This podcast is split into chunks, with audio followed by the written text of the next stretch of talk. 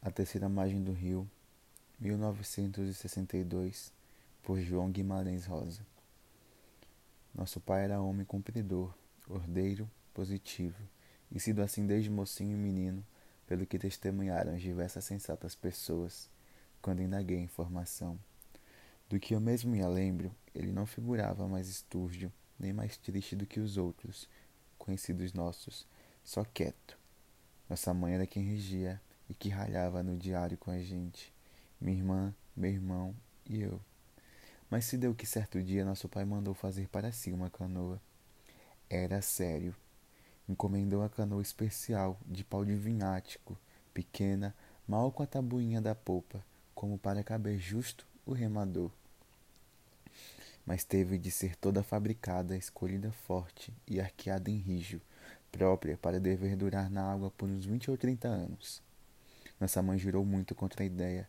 Seria que ele, que nessas artes não vadiava, se ia propor agora para pescarias e caçadas?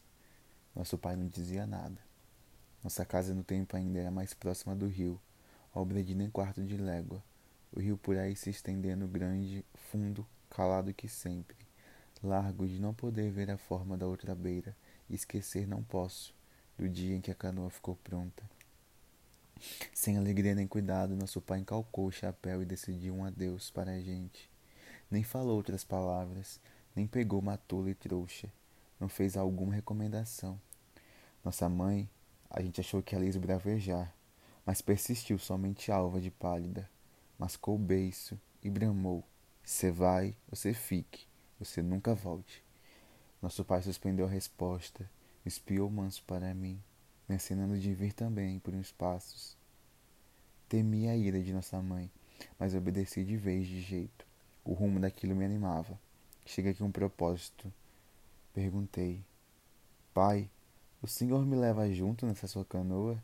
Ele só retornou o olhar em mim e me botou a bênção, com um gesto, me mandando para trás. Fiz que vim, mas ainda virei na grota do mato para saber nosso pai entrou na canoa e desamarrou pelo remar, e a canoa saiu se indo. A sombra dela por igual, feito um jacaré, comprida, longa. Nosso pai não voltou. Ele não tinha ido a nenhuma parte. Só executava a invenção de se permanecer naqueles espaços do rio de meio a meio, sempre dentro da canoa para dela não saltar, nunca mais. A estranheza dessa verdade deu para estarrecer de toda a gente. Aquilo que não havia acontecia. Os parentes, vizinhos e conhecidos nossos se reuniram, tomaram juntamente conselho. Nossa mãe, vergonhosa, se portou com muita cordura, por isso todos pensaram de nosso pai a razão em que não queriam falar doideira. Só uns achavam um tanto de poder também ser pagamento de promessa, ou que, nosso pai, quem sabe, por escrúpulo de estar com alguma feia doença, que seja lepra, se desertava para outras sinas de existir, perto e longe de sua família dele. As vozes das notícias se dando pelas certas pessoas, passadores, moradores das beiras, até do asfalto da outra banda, descrevendo que nosso pai nunca se surgia a tomar terra, em ponto, nem canto de dia, nem de noite, da forma como cursava no rio, solto solitariamente.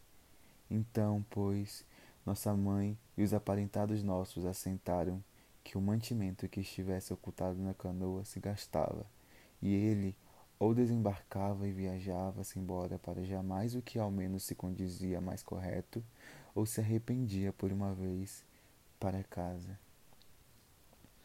No que no engano, eu mesmo cumpria de trazer para ele cada dia um tanto de comida furtada a ideia que senti logo na primeira noite, quando o pessoal nosso experimentou de acender fogueiras em, beira, em beirada do rio, enquanto que no alumiado delas se rezava e se chamava. Depois, no seguinte, apareci como, com rapadura, broa de pão, cacho de bananas. Enxerguei nosso pai, no fim de uma hora, tão custosa para sobreviver. Só assim, ele no ao longe, sentado no fundo da canoa, suspendia no liso do rio, me viu, não remou para cá, não fez sinal. Mostrei-o de comer. Depositei num oco de pedra.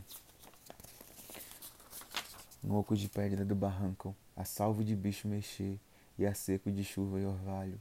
Isso que fiz e refiz sempre, tempos afora, surpresa que mais tarde tive, que nossa mãe sabia desse meu encargo, só se encobrindo de não saber, ela mesmo deixava, facilitado sobra de coisas para me conseguir, nossa mãe muito não se demonstrava. Mandou vir o tio nosso, irmão dela, para auxiliar na fazenda e nos negócios. Mandou vir o mestre para nós, os meninos encobriu ao padre que um dia se revestisse em praia de margem para encorujar e clamar ao nosso pai o dever de desistir da tristonha teima. De outra, por arranjo dela para medo, vieram dois soldados, tudo que não valeu de nada. Nosso pai passava ao largo, avistado de luso, cruzando na canoa sem deixar ninguém se chegar a pega ou a fala. Mesmo quando foi, não faz muito dos homens do jornal que trouxeram a lancha e tensionavam tirar retratos dele. Não venceram. Nosso pai se desaparecia para outra banda, aproava a canoa no brejão de léguas que há por entre juncos e mato. E só ele conhece, só ele conhecesse a palmos a escuridão daquele. A gente teve de se acostumar com aquilo. As penas que com aquilo a gente mesmo nunca se acostumou em si, na verdade. Tiro por mim, que no que queria e no que não queria, só que o nosso pai me achava. Assunto que jogava para trás meus pensamentos. O severo que era de não se entender de maneira nenhuma como ele aguentava, de dia e de noite, com sol, o aguaceiros, calor sereno e nas friagens terríveis do meio do ano, sem arrumo, só com o um chapéu velho na cabeça, por todas as semanas e meses e os anos sem fazer conta do ser e ir do viver. Não pojava em nenhuma das duas beiras, nem nas ilhas e croas do rio, não pisou, mas em chão, nem capim. Por certo, ao menos, que para dormir seu tanto, ele fizesse amarração da canoa em alguma ponta de ilha no esconso, mas não armava um foguinho em praia, nem dispunha de sua luz feita nunca mais riscou um fósforo. O que consumia de comer era só um quase mesmo do que a gente depositava no entre as raízes da gameleira ou na lapinha de pedra do barranco. Ele recolhia pouco, nem o bastável. Não adoecia? E a constante força dos braços para ter, dentro na canoa, resistido, mesmo na demasia das enchentes, no subimento. Aí quando no lance da correnteza enorme do rio, tudo rola perigoso. Aqueles corpos de bichos mortos e o pau e os e paus de árvore descendo. De espanto, de esbarro. E nunca falou mais palavra com pessoa alguma. Nós também não falávamos mais nele, só se pensava, não de nosso pai, não se podia ter esquecimento. E se por um pouco a gente fazia que esquecia, era só para despertar de novo, de repente com a memória, no passo de outros sobressaltos. Minha irmã se casou. Nossa mãe não quis festa. A gente imaginava nele quando se comia uma comida mais gostosa, assim como no gasalhado da noite, no desamparo dessas noites de muita chuva, frio, forte. Nosso pai só com a mão e uma cabaça para ir esvaziando a canoa da água do temporal. Às vezes, algum conhecido nosso achava que eu ia ficando mais parecido com nosso pai, mas eu sabia que ele agora virava cabeludo, barbudo, de unhas grandes, mau e megro e magro, ficando preto de sol e dos pelos, com aspecto de bicho, conforme quase nu, mesmo dispondo das peças de roupas que a gente de tempos em tempos fornecia. Nem queria saber de nós. Não tinha afeto, mas por afeto mesmo de respeito sempre que às vezes me louvavam, por causa de algum meu bom procedimento eu falava. Foi pai que um dia me ensinou a fazer assim. O que não era o certo, exato, mas que era mentira por verdade. Sendo que, se ele não se lembrava mais nem queria saber da gente, por que então não subia ou descia do rio para outras paragens, longe do não encontrável? Só ele soubesse, mas minha irmã teve um menino. Ela mesma entestou que queria mostrar para ele o neto. Viemos todos no barranco. Foi um dia bonito. Minha irmã de vestido branco que tinha sido do casamento, ela erguia nos braços a criancinha. O marido dela segurou para defender os dois, o guarda-sol. A gente chamou e esperou nosso pai, não apareceu. Minha irmã chorou. Nós todos aí choramos, abraçados. Minha irmã se mudou com o marido para longe daqui. Meu irmão resolveu e se foi para uma cidade. Os tempos mudavam, no devagar depressa dos tempos. Nossa mãe terminou indo também. De uma vez, residir com minha irmã. Ela estava envelhecida. Eu fiquei aqui. De resto, eu nunca podia querer me casar. Eu permaneci com as bagagens da vida. Nosso pai carecia de mim. Eu sei, Navagação do rio no ermo, sem dar razão de seu feito. Seja que quando eu quis mesmo saber, e firme indaguei, me diz que disseram que contava que nosso pai alguma vez tivesse revelado a explicação ao homem que para ele aprontara a canoa. Mas agora esse homem já tinha morrido. Ninguém soubesse, fizesse recordação de nada mais. Só as vossas conversas sem senso como por ocasião no começo, na vinda das primeiras cheias do rio, com chuvas que não estiavam. Todos temeram o fim do mundo. Diziam que nosso pai fosse avisado, que nem Noé, que portanto a canoa ele tinha antecipado, pois agora no entrelembro, meu pai, eu não podia malzinar. E apontavam já em mim os primeiros cabelos brancos. Sou homem de tristes palavras. De que era que eu tinha tanta, tanta culpa? se meu pai sempre fazendo a ausência, e o rio, rio, o rio, pondo perpétuo. Eu sofria já o começo de velhice. Esta vida era só o demoramento. Eu mesmo tinha achaques, ânsias, cá de baixo, cansaços, perrenguice de reumatismo. E ele? Por quê?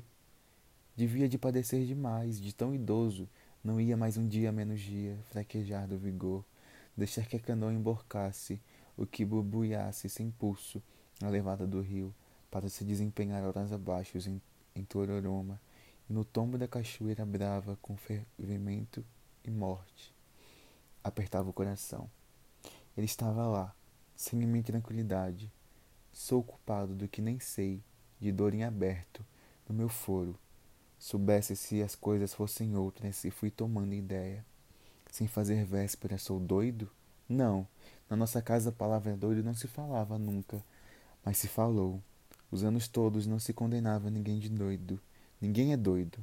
Ou, então todos. Só fiz que fui lá, com um lenço para o acenar, para o aceno sem mais. Para o aceno ser mais. estava muito no meu sentido. Esperei. Por fim, ele apareceu. Aí lá, o vulto, estava ali sentado à popa. Estava ali de grito. Chamei umas quantas vezes e falei o que me urgia. Jurado e declarado, tive que reforçar a voz. Pai, o senhor está velho. Já fez o seu tanto. Agora o senhor vem. Não carece. Mas o senhor vem e eu agora mesmo, quando que seja, a ambas vontades. Eu tomo o seu lugar do senhor na canoa. E assim dizendo, meu coração bateu no compasso do mais certo.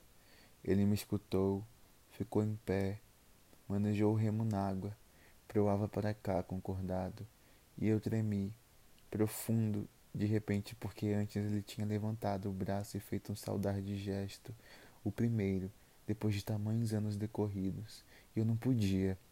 Por favor, arrepiados os cabelos, corri, fugi, me tirei de lá num procedimento desatinado, por quanto que ele me pareceu vir da parte de além. Estou pedindo, pedindo, pedindo perdão. Sofri o grave frio dos medos, adoeci. Sei que ninguém soube mais dele. Sou homem depois desse falimento. Sou o que não foi, o que vai ficar calado. Sei que agora é tarde e temo abreviar com a vida nos rasos do mundo. Mas, então ao menos que no artigo da morte peguem em mim e me depositem também numa canoinha de nada nessa água que não para, de longas beiras, e eu, rio abaixo, rio afora, rio adentro, o rio.